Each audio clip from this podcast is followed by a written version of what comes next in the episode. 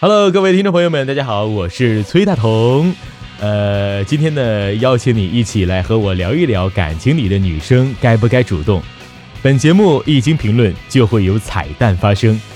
白色情人节最早起源于公元三世纪的罗马，相传罗马皇帝设立情人节是为了纪念自己在二月十四号救了一对儿因违反恋爱结婚禁令而要被处死的恋人。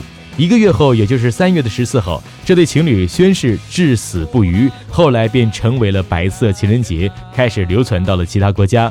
那么，我们在即将到来的情人节，邀请你一起来参与本次的互动话题，聊聊感情里女生该不该主动。有人说，女生在感情里不应该主动，因为张小娴说过：“追男人限追一百米。”意思呢，就是追求应该设置一个底线。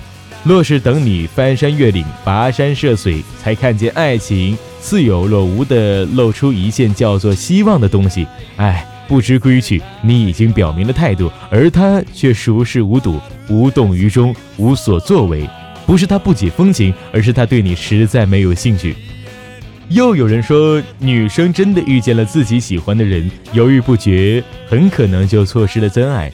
俗话说得好，男追女隔座山，女追男隔层纱。有时候女性适时的主动，有可能就寻得了自己的真爱。永远不要绝对相信一切会好起来的这句迷魂汤的温暖安慰。这句话有用的前提是我们要在心态上让自己慢慢来，但是在行动上一定要让自己不能够逃避。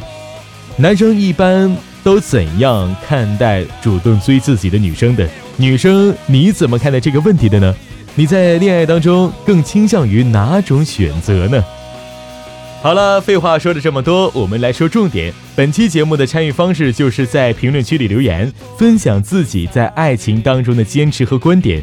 我会在参与的评论听友当中选取十个优秀的评论，送出由荔枝 FM 赞助、独家定制的礼品。活动截止时间为本月的十二号，你准备好了吗？奖品已经准备就绪了，所以真的真的真的真的太希望能够在评论区里看到你的存在了。那我们评论区里再见。